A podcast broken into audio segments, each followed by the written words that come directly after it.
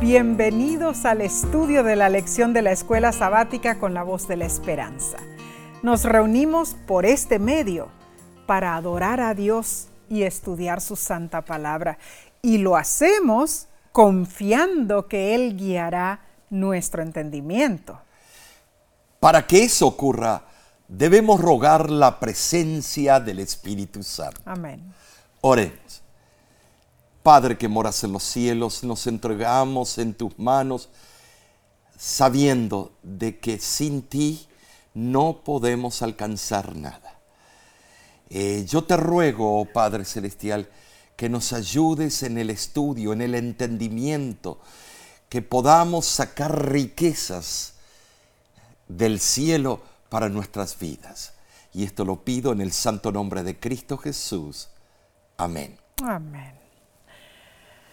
Bueno, si aún no lo has hecho y nos acompañas por las redes sociales, te invitamos a compartir este estudio con otros para que muchos sean bendecidos. Ahora, Omar, los cursos bíblicos de La Voz de la Esperanza desde el año 1942 alcanzan a decenas de miles de personas por año, ¿no es cierto? Así es, Nessie y somos testigos de que traen almas a los pies de Cristo. Nos escribió José Méndez Gómez de San Cristóbal de las Casas en Chiapas, México, y dice lo siguiente. Yo fui alumno de la voz de la esperanza en 1980. Recibí su estudio bíblico a través de correspondencia y así conocí la verdadera palabra de Dios aún tengo el diploma, dice él, otorgado por la voz de la esperanza. Y gracias a Dios sigo en el redil del Señor. Qué hermoso, ¿no? Saludos al pastor Grieve y su esposa, directores de la voz de la esperanza. No me pierdo ninguno de sus programas. Ay, muchas gracias por compartir este lindo testimonio, hermano José.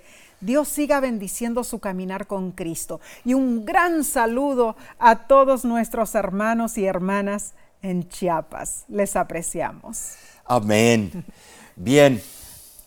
Comencemos repasando la lección 6 para el 6 de mayo del 2023. Y su título es La hora de su juicio. Este estudio se concentra en el aspecto del tiempo del juicio. Nuestra atención se enfoca en el juicio inminente. Su proximidad es motivo para tomar decisiones muy diferentes y resolver lo que es inherentemente correcto o incorrecto. Ahora, ¿cómo predicamos el juicio y la pronta venida de Jesús sin caer en la trampa de asustar a la gente? Bueno, esta es muy buena pregunta. El texto de esta semana se encuentra en Romanos capítulo 13 versículos 11 y 12 y dice, y esto conociendo el tiempo que es ya hora de levantarnos del sueño, porque ahora está más cerca de nosotros nuestra salvación que cuando creímos. La noche está avanzada y se acerca el día. Desechemos, pues, las obras de las tinieblas y vistámonos de las armas de la luz. Pablo recurre a lo que siempre ha sido uno de los alicientes más poderosos para la vida cristiana, la creencia en la proximidad de la segunda venida de Cristo. La palabra en el griego kairos no se aplica a un tiempo en general, sino a un momento definido, un momento medido, fijo, un evento crítico. La preparación necesaria para el gran día de Dios exige de nosotros una continua vigilancia. La expectativa constante debe ser la actitud mental que Cristo ordenó en sus repetidas advertencias. Ahora, Nesí, la expectativa que está condicionada por el hecho de que el día y la hora nadie sabe, como, bueno, lo dijo Cristo en Mateo 24, 36, y Pablo tuvo en cuenta esa precaución. Muy cierto. Fue tremendo. Sin embargo, el no saber esos detalles no disminuía su vívida forma de compartir su esperanza. Pablo exhortó a sus lectores a hacer un cambio en sus vidas, pero también les declaró que los que confían en Cristo están siempre seguros. Amén y amén. Podemos tener la confianza de que estamos seguros en Jesús.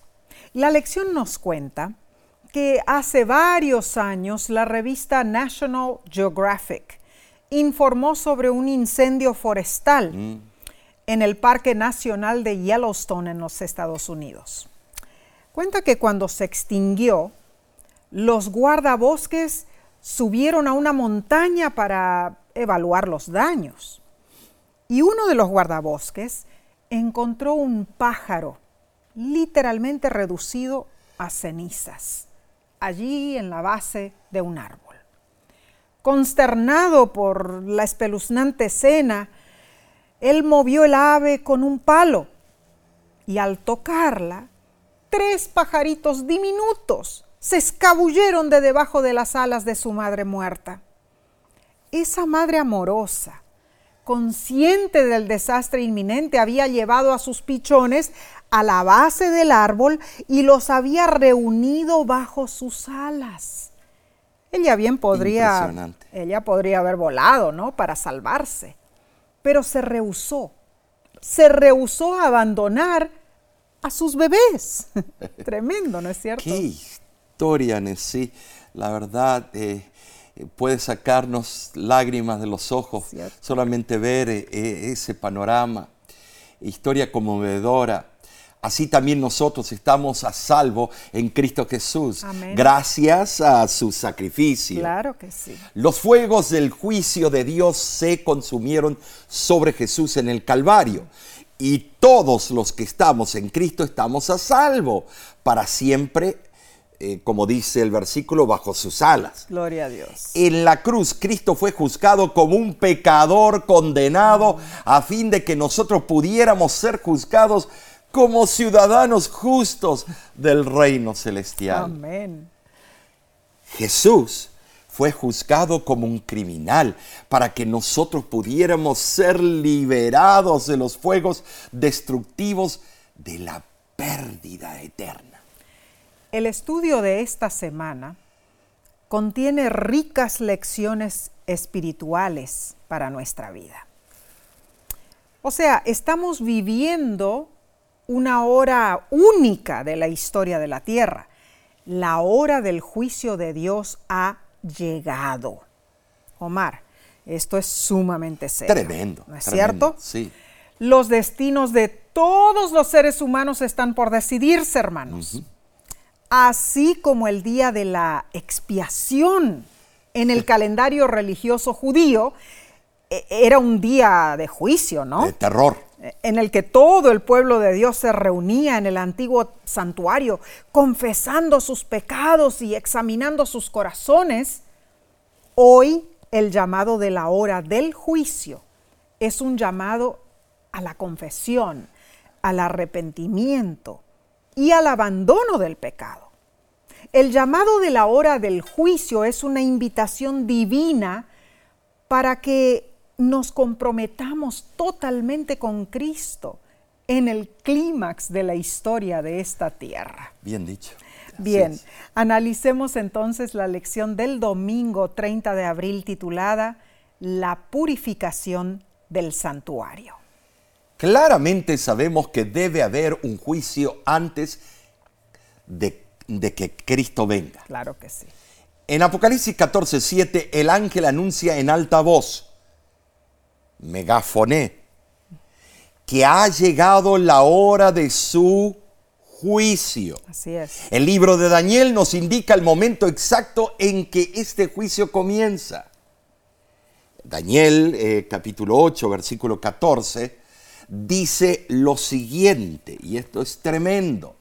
Y él dijo, hasta 2300 tardes y mañanas luego el santuario será purificado Este versículo comienza con la expresión hebrea Jeref Boker, literalmente tarde mañana, una expresión que es comparable con la descripción de los días de la creación. Tarde y mañana, un día. Ok, tarde y mañana, un día. Bueno, ahora acerca de Daniel 8:14 que leíste, el comentario del Antiguo Testamento de Kiel y Delich advierte lo siguiente y dice, el período de 2300 tardes y mañanas de ninguna manera puede ser entendido como 2300 medios días, ni como 1150 días enteros, porque en la creación la tarde y la mañana no constituían la mitad de un día, sino todo el día. Interesante, ¿no es cierto? Y el comentarista bíblico Edward Young corrobora esto y dice, por eso debemos entender la frase como 2.300 días, o sea, días completos, me imagino, ¿no? Claro. La única forma en que se puede dar consistencia a estos días es computarlos en el sentido profético, aplicando el principio día por año. Mm. El tiempo referido es específico y definido, aunque Daniel 8 no identifica ninguna fecha para su comienzo. Sin embargo, Daniel 9 menciona específicamente ese momento. Demostraremos que esa fecha cae en el año 457 a.C. con el decreto de Artajerjes sobre la reconstrucción de Jerusalén, ah. el muro, la plaza y Jerusalén. Bueno, entonces partiendo de esa fecha, los 2.300 días proféticos que representan el mismo número de años solares, llegan hasta el año 1844. Claro, después de Cristo. Siendo que los 2.300 años se proyectan a esa avanzada era cristiana, el santuario no puede referirse al templo de Jerusalén, el, que fue destruido en el año 70 después de Cristo. Hermanos, el santuario del nuevo pacto es inequívocamente el santuario celestial, el que levantó el Señor y no el hombre. Y Cristo es el sumo sacerdote, como menciona Hebreos capítulo 8 versículos 1 y 2. Ahora, cuando Daniel recibió la visión, quedó confundido, para estimados, por supuesto. ¿Acerca de qué? De los 2300 días, porque él quería volver a su patria y restaurar ese templo. Y al final de Daniel 8, el profeta desfalleció. Estaba al borde de la muerte del desánimo, exclamando su espanto y su incomprensión de la visión. Fue más tarde en el capítulo 9 de Daniel cuando se registra la reaparición del ángel Gabriel para explicar al profeta la profecía. En Daniel 9:22, el ángel le dice, Daniel, ahora he salido para darte sabiduría y entendimiento. El ángel sorprendió a Daniel.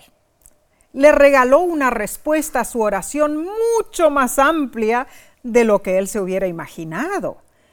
En verdad el ángel Gabriel llevó a Daniel a recorrer el templo, le reveló la verdad acerca del Mesías venidero y le dio las fechas exactas del comienzo de su ministerio y su muerte.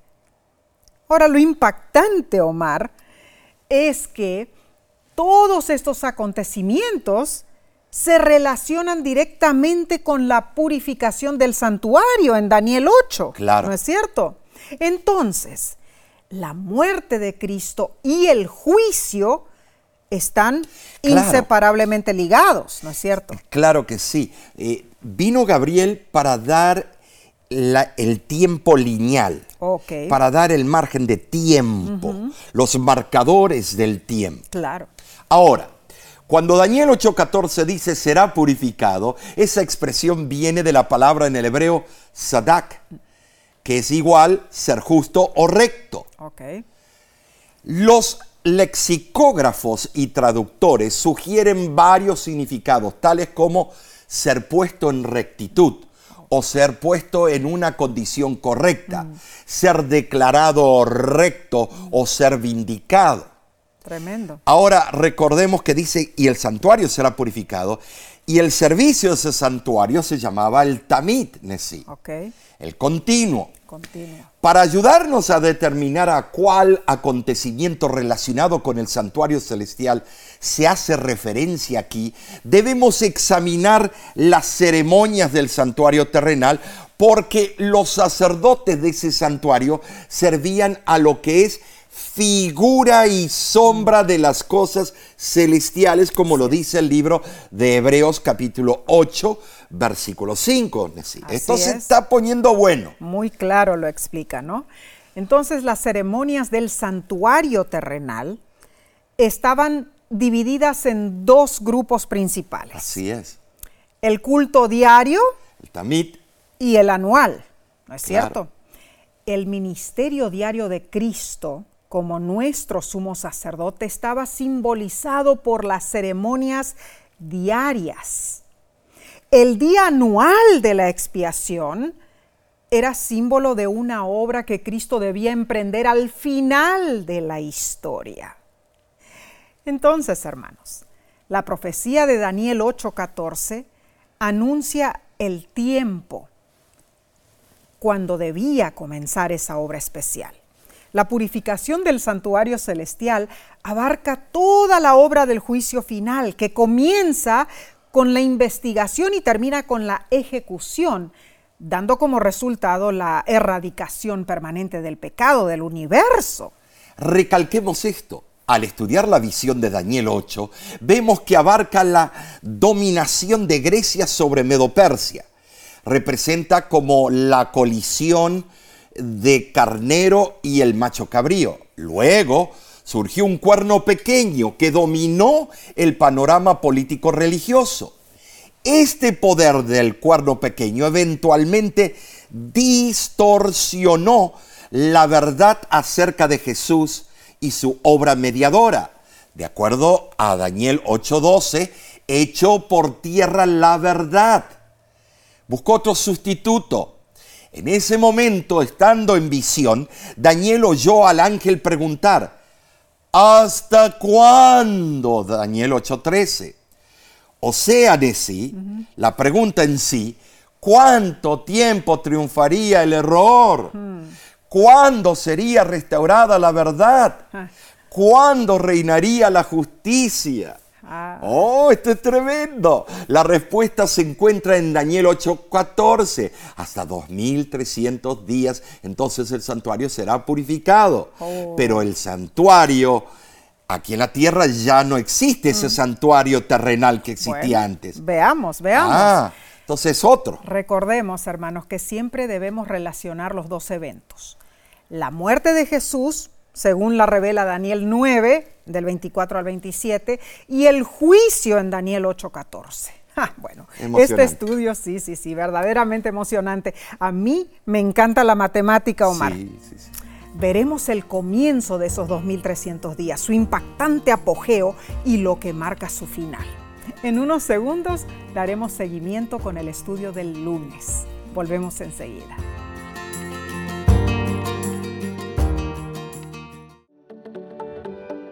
En nuestra aplicación puedes encontrar más contenido como este que te ayudará en tu vida espiritual. Lo puedes descargar visitando nuestra página web lavoz.org.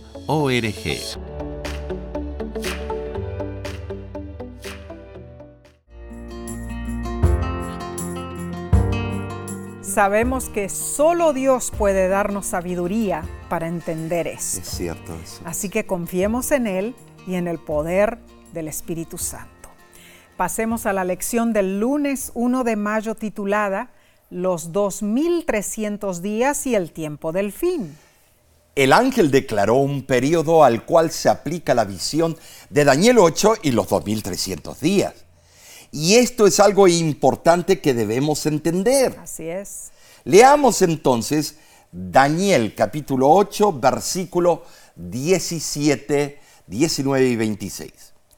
Vino luego cerca de donde yo estaba y con su venida me asombré y me postré sobre mi rostro.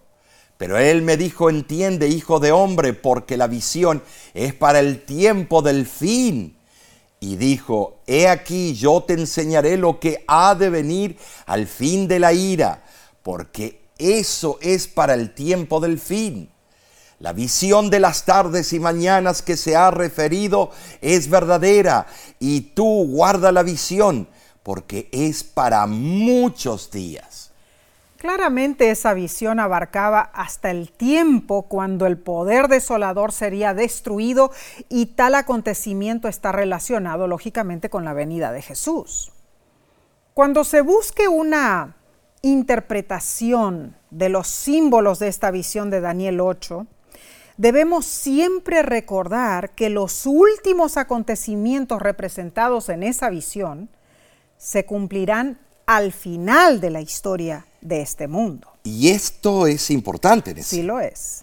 Eh, cualquier exposición que encuentre su completo cumplimiento durante un periodo anterior, como algunos supuestos teólogos lo hacen, como por ejemplo el tiempo de los macabeos, no satisface la especificación eh, indicada por el ángel y debe considerarse errónea y engañosa.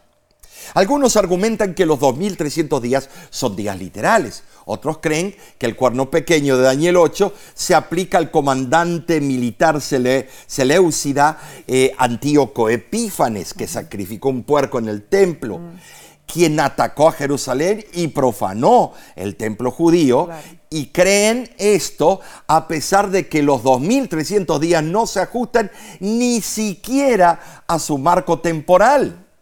Sin lugar a dudas, esta interpretación es contraria a la clara instrucción del ángel Gabriel de que la visión se aplica al tiempo del fin. Claro. Antíoco ciertamente no vivió en el tiempo del fin. No. Tratan de encajar las cosas porque quieren quitar el dedo del renglón. Oh, cierto, muy cierto.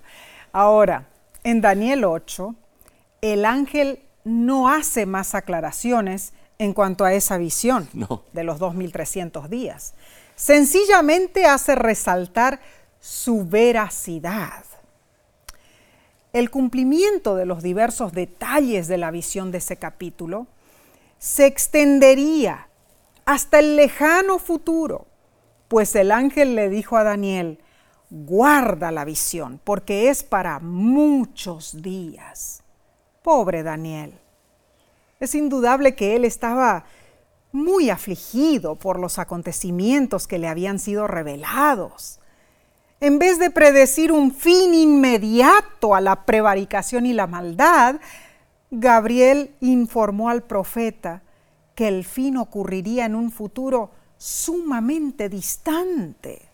Pero debemos estudiar cuidadosamente Daniel 8. Gabriel comenzó nombrando al carnero como representante de Medo Persia y al macho cabrío como representación de qué? De Grecia. Daniel 8, 20 y 21. Y aunque no se nombra la siguiente entidad, el cuerno pequeño es obviamente Roma, Daniel 8.9 y versículos 23 al 24. Luego, Mesí, se describe la fase religiosa y política de Roma que pisotearía la verdad e interferiría con la voluntad de Cristo y su ministerio sacerdotal. Así es como lo vemos en Daniel capítulo 8, versículo 10 al 12. La limpieza del santuario en Daniel 8:14 es el clímax del capítulo y también es la respuesta de Dios al desafío de los poderes terrenales y religiosos, poderes que han intentado usurpar la autoridad de Dios. Claro. Ahora, la limpieza del santuario es parte de la solución divina al problema del pecado. Y esto es importante que lo entendamos. Y el ángel Gabriel, que apareció en Daniel 8, reaparece en Daniel 9 y le dice al profeta, Al comienzo de tu súplica salió la orden y he venido a explicártela, porque eres muy amado. Por lo tanto, considera el asunto y entiende la visión. Daniel 9:23. ¿Qué visión? La visión de los 2300 días o años, puesto que usamos el principio día por año de números, capítulo 14, versículo 34, y Ezequiel capítulo 4, versículo 6, para entender esta profecía. Detengámonos un momento aquí. El ángel Gabriel afirmó que Daniel era muy amado, ¿te imaginas? ¿Qué nos dice esto sobre el vínculo íntimo entre el cielo y la tierra? Daniel pasó toda su vida en el cautiverio babilónico y persa. Sin embargo, Nesí, sin embargo, hermanos, incluso al estar sometido a un dominio extranjero, él recibió grandes revelaciones de Dios profecías que recorrieron toda la historia del mundo y algunas todavía están por cumplirse en el futuro, como estamos viendo en esta semana. Está registrado para la posteridad que Daniel era un hombre muy amado por Dios. Amén. Pero también se demuestra que cada vez que Dios lo consideraba amado era después de sus periodos de oración ferviente, cuando Daniel ayunaba y se humillaba pidiendo orientación y revelación del cielo.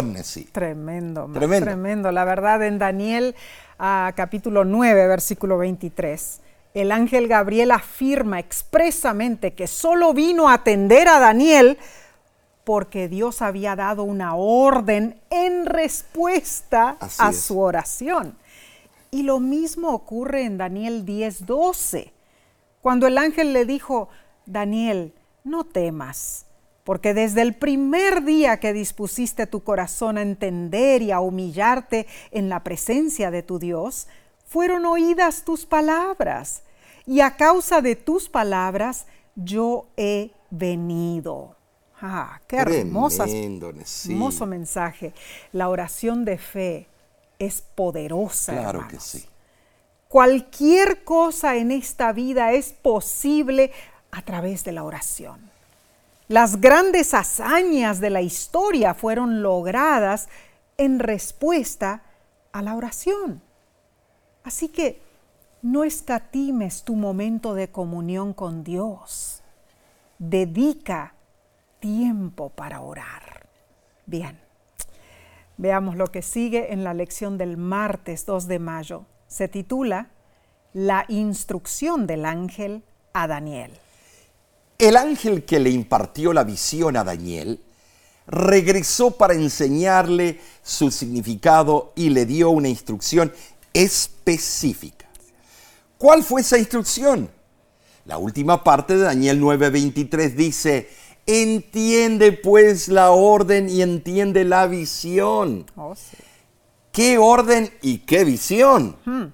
Siendo que Daniel 9 no registra ninguna visión, el ángel debió haber estado hablando de la visión, bueno, del Daniel 8, la que el profeta no había entendido, la visión de los 2300 días. Claro que sí.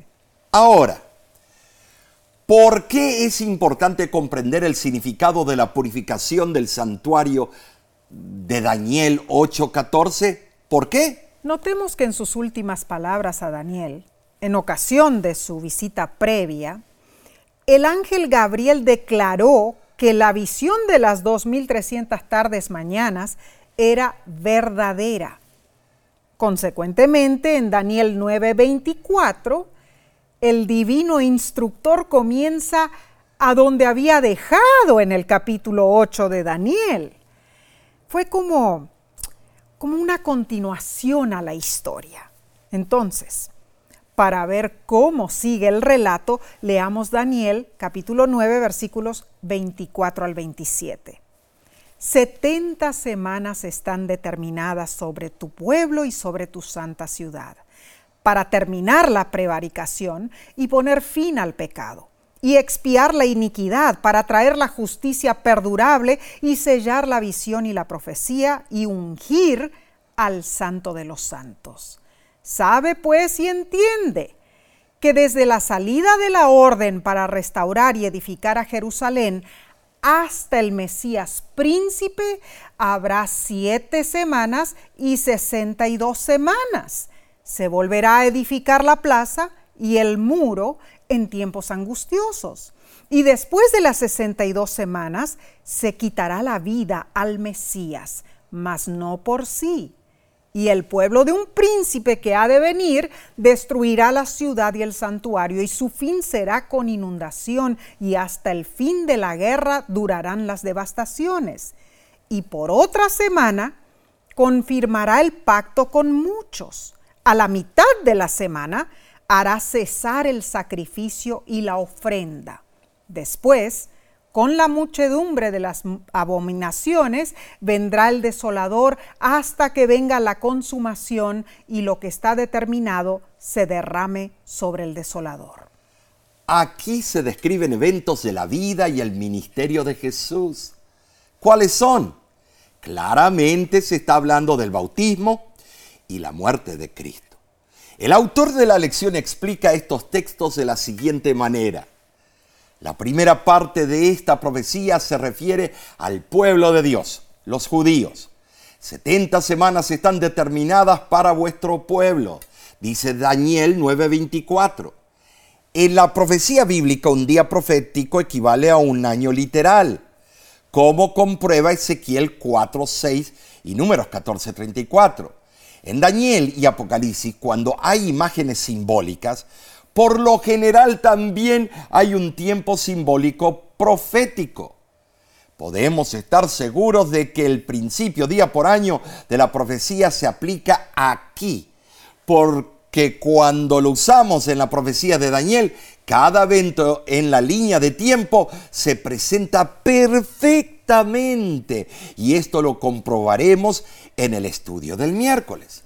Entonces, si aplicamos este principio, las 70 semanas equivalen a 490 días. Dado que un día profético equivale a un año literal, 490 días son 490 años literales. El ángel claramente le dijo a Daniel que 70 semanas, o sea, 490 años, estaban determinadas. La palabra usada en el hebreo es chatak, que significa literalmente cortadas. 70 semanas, 490 años cortados. ¿Cortados de qué? Sin duda, fueron cortados de los 2300 días de Daniel 8:14. Esta es una profecía exacta de tiempo.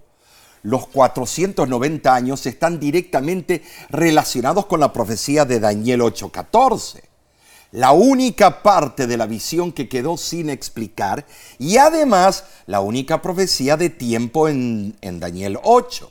Entonces, podemos ver que el ángel Gabriel con esta profecía vino a explicarle a Daniel lo que no había entendido, los 2300 días. Bueno, entonces, estas 70 semanas o 490 años se referían al tiempo que se le daría al pueblo de Dios para acabar con la prevaricación y aceptar al Mesías. Como ya mencionamos, la palabra hebrea chatak significa cortar. Mm. Los rabinos usaban esta palabra para describir algo cortado de un periodo más largo, como un pastel cortas un pedazo que es para Israel, para que el pueblo de Dios se arrepienta. Esto es sencillo en sí. Voy a dar otro ejemplo. A ver, a ver. Es como cuando tenemos eh, una pizza entera. Ordenamos una pizza entera. Okay. Y esos son, se llama, la pizza en sí se llama la profecía de los 2300 días o años. Entonces, tomamos la pizza y cortamos un pedazo de los 2300 años, que son 490 años, y se la damos a los judíos para que se arrepienten y acepten al Mesías príncipe.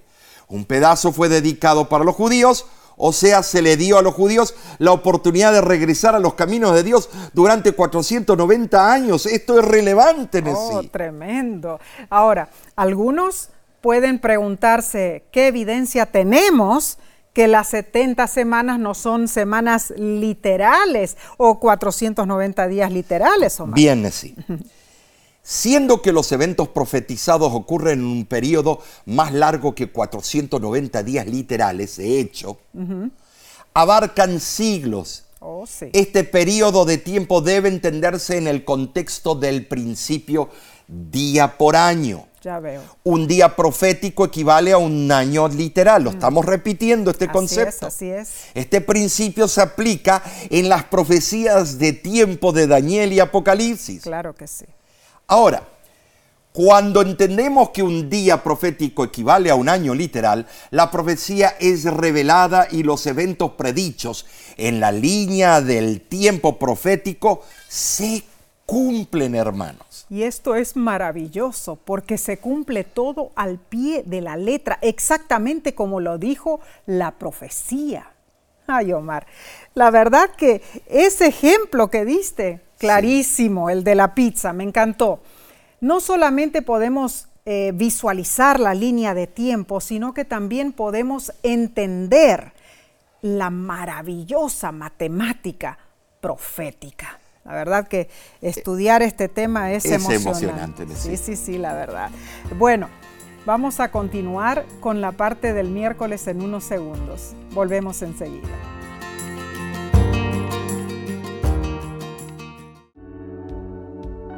Con seguridad estás disfrutando este estudio de la escuela sabática.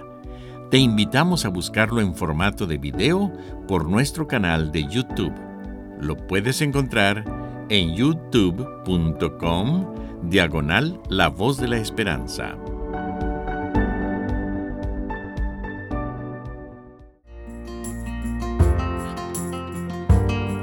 Gracias por acompañarnos.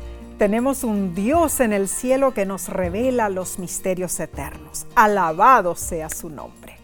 Pasemos al estudio del miércoles 3 de mayo titulado El Mesías cortado.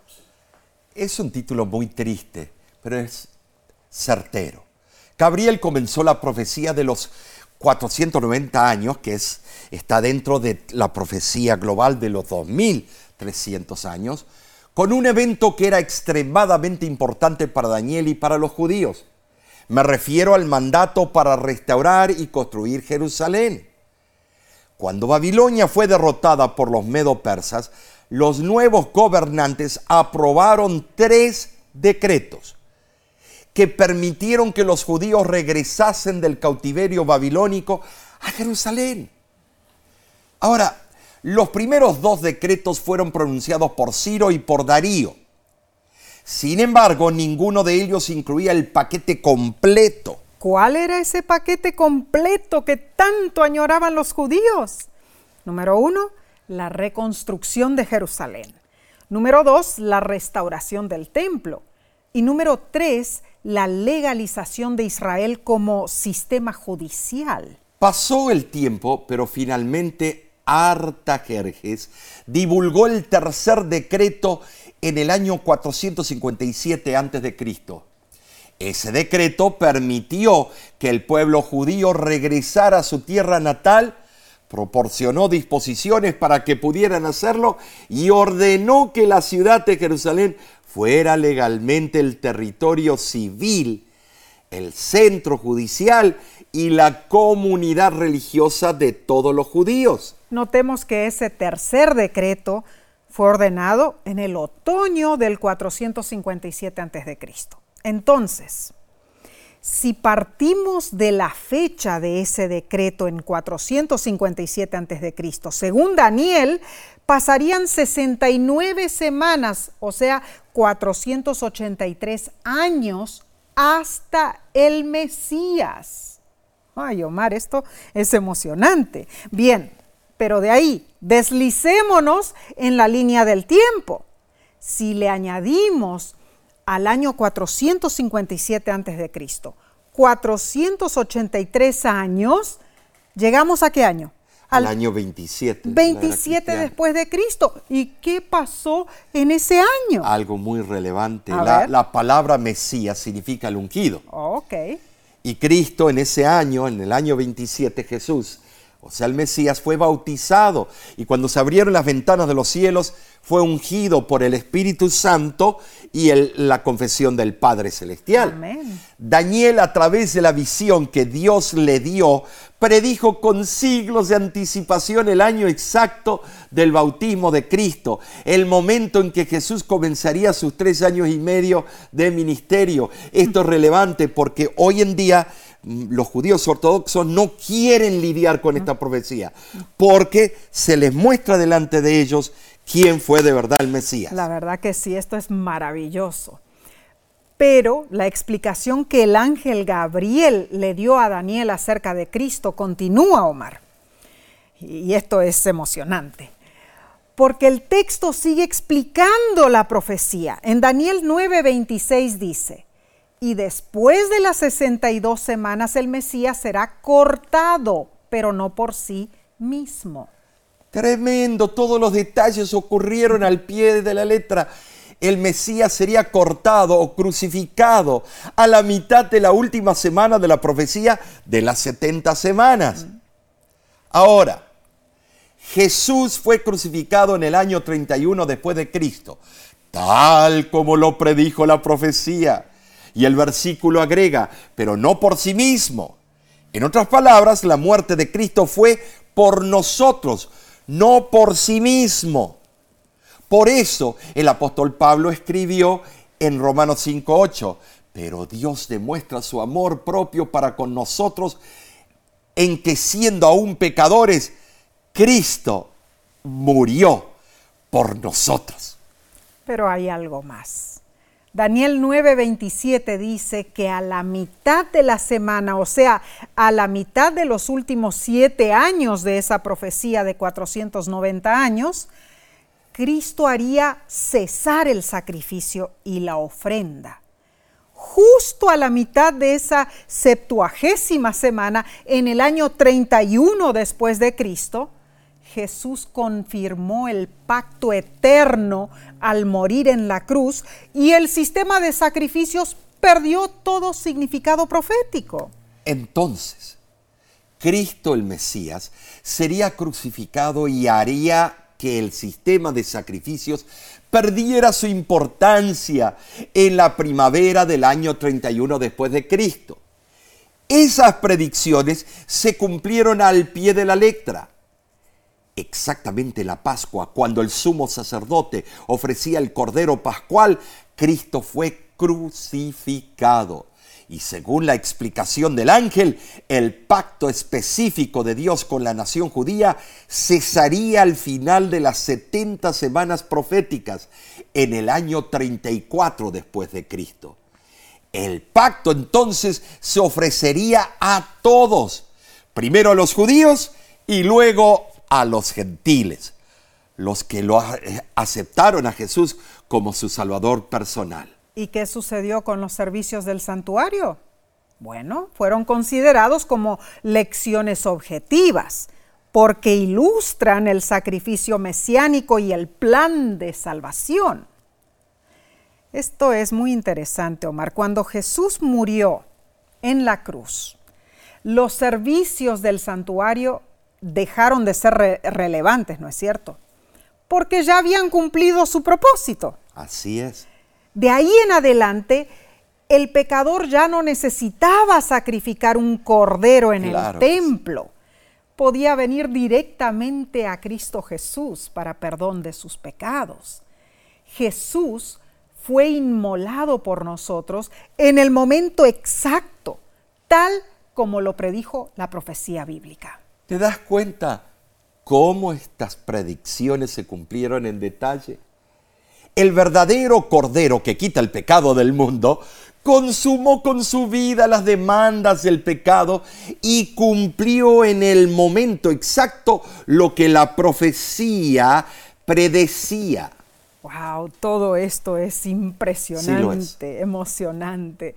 Nosotros los que vivimos en, las postrimerías del tiempo, tenemos el privilegio de estudiar el Antiguo Testamento en conexión con el Nuevo Testamento. Nuestra fe debiera fortalecerse al ver cómo las profecías se cumplen con precisión. Hermano, hermana, pronto se cumplirán las predicciones incumplidas de la Biblia.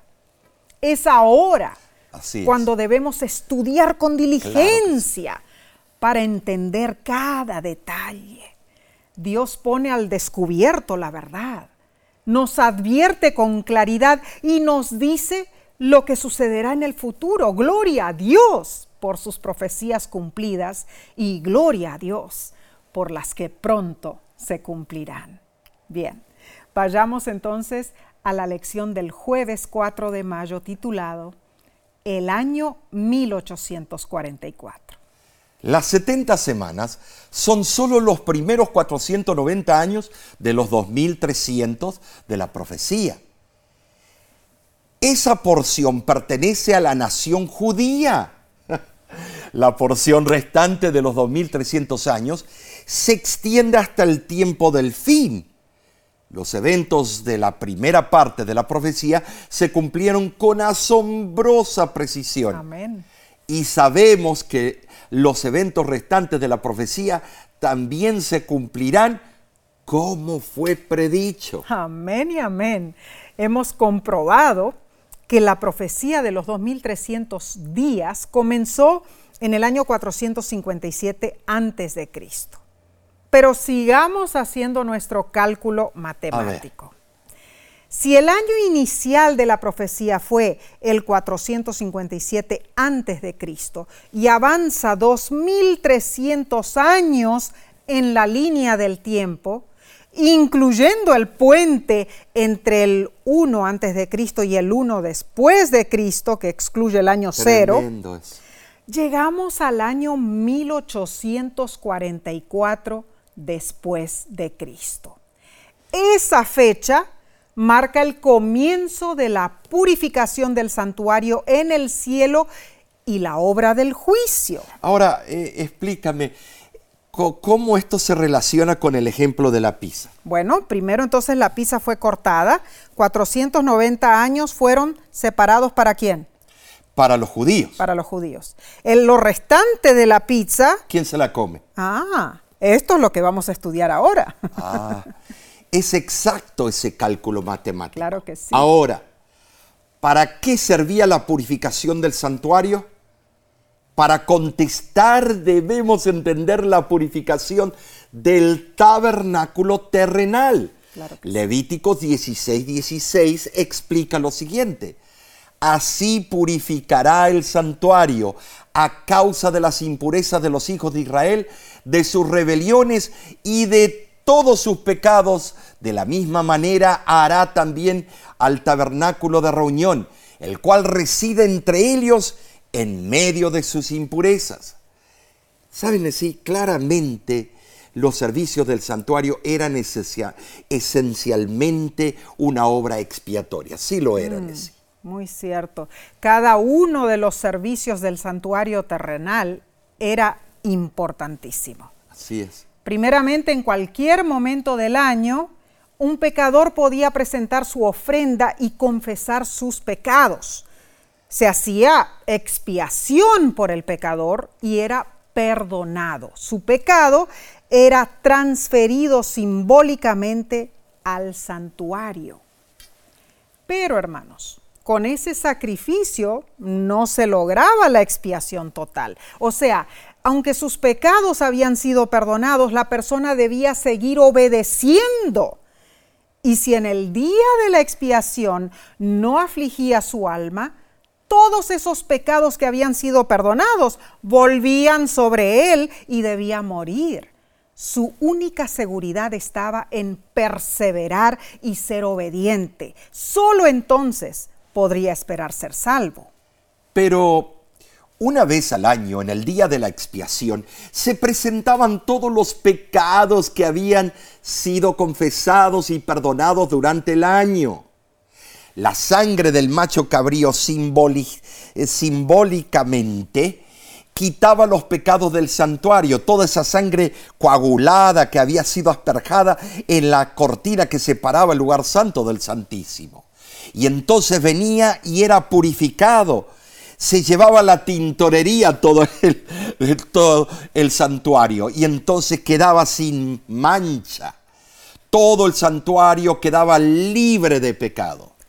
Ese día de expiación ocurría en el primer día del séptimo mes.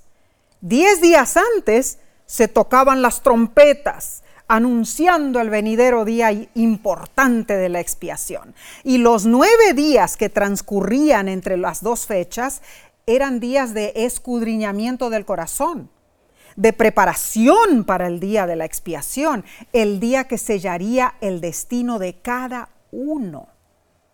Los judíos creían que en ese día se sellaba quién había de vivir y quién había de morir. Esto lo vemos en la enciclopedia judía, tomo 2, página 286.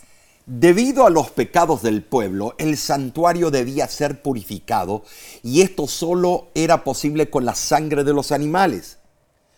Con nosotros sucede igual. ¿Sabes, Nessie? Necesitamos un Salvador, un Cordero Pascual simbolizado por los animales sacrificados en el día de la expiación. Es la única manera de salir airosos del juicio.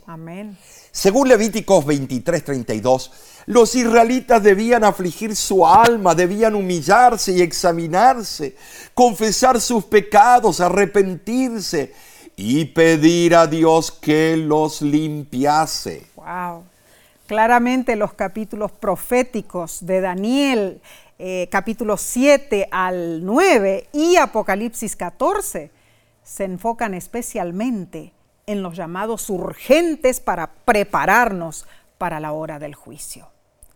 Sabes, hermano, hermana, desde 1844 hemos estado viviendo en la hora del juicio porque el mensaje del primer ángel proclama, la hora de su juicio ha llegado. ¿Te das cuenta cómo todo está entrelazado? Si no entendemos el tema del santuario, nunca entenderemos el mensaje de los tres ángeles a la luz de la purificación o restauración de la verdad sobre el santuario y el juicio celestial del tiempo del fin, Dios nos llama y nos insta a responder a su amor, a aceptar su gracia y vivir vidas piadosas y obedientes.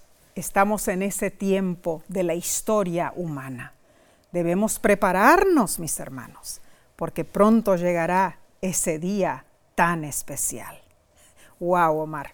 Hemos estudiado temas profundos. Profundos. Pero recapitulemos. Claro que sí. Número uno, sabemos que debe haber un juicio antes de que Cristo venga. Y Daniel 8:14 indica el momento exacto en que ese juicio comienza. Número dos, el ángel declaró un periodo de 2.300 días que abarcaría muchos eventos y los últimos acontecimientos se cumplirán al final de la historia del mundo. Así es. Número tres, Gabriel instruyó a Daniel que entendiera cuidadosamente la visión de los 2300 días, pues predecía eventos exactos de la vida del Mesías.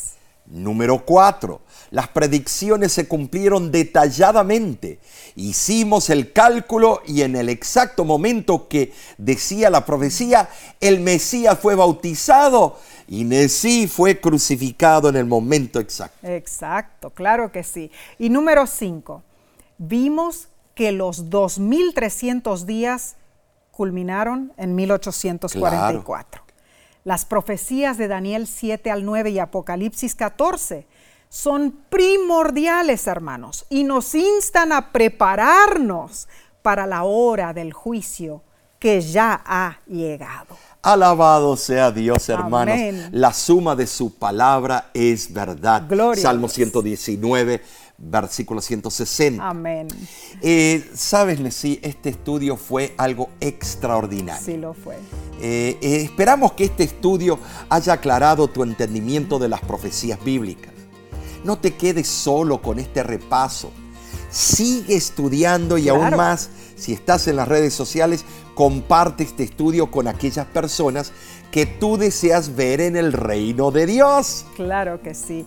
Eh, cuando pensamos en las diferentes maneras en que podemos seguir estudiando esto, hermanos, lo podemos hacer en nuestro estudio eh, personal, ¿no es cierto? Pero también cuando nos reunimos con nuestros amigos, vecinos, eh, familiares. Y, todo esto está hilado, porque esta semana estuvo fascinante. Imagínate lo que viene la próxima y la próxima y la oh, próxima. este trimestre de verdad hasta ahora ha sido impresionante. La semana que viene profundizaremos otro tema fascinante. La próxima lección se titula Adoren al Creador. Nuevamente te invitamos a acompañarnos. Si deseas tener información sobre el Ministerio La Voz de la Esperanza, visita nuestra página lavoz.org. Y si te conectas a través de YouTube, suscríbete a nuestro canal e invita a otros a hacer lo mismo. ¿Para qué? Para que vean nuestra programación muy amena. Claro que sí. En nombre de la voz de la esperanza, hermano, hermana, te bendecimos. Dios te guarde en su divino amor. Con su gracia te sostenga hasta cuando Cristo venga en su reino con gran esplendor. Nos vemos entonces la, próxima, semana.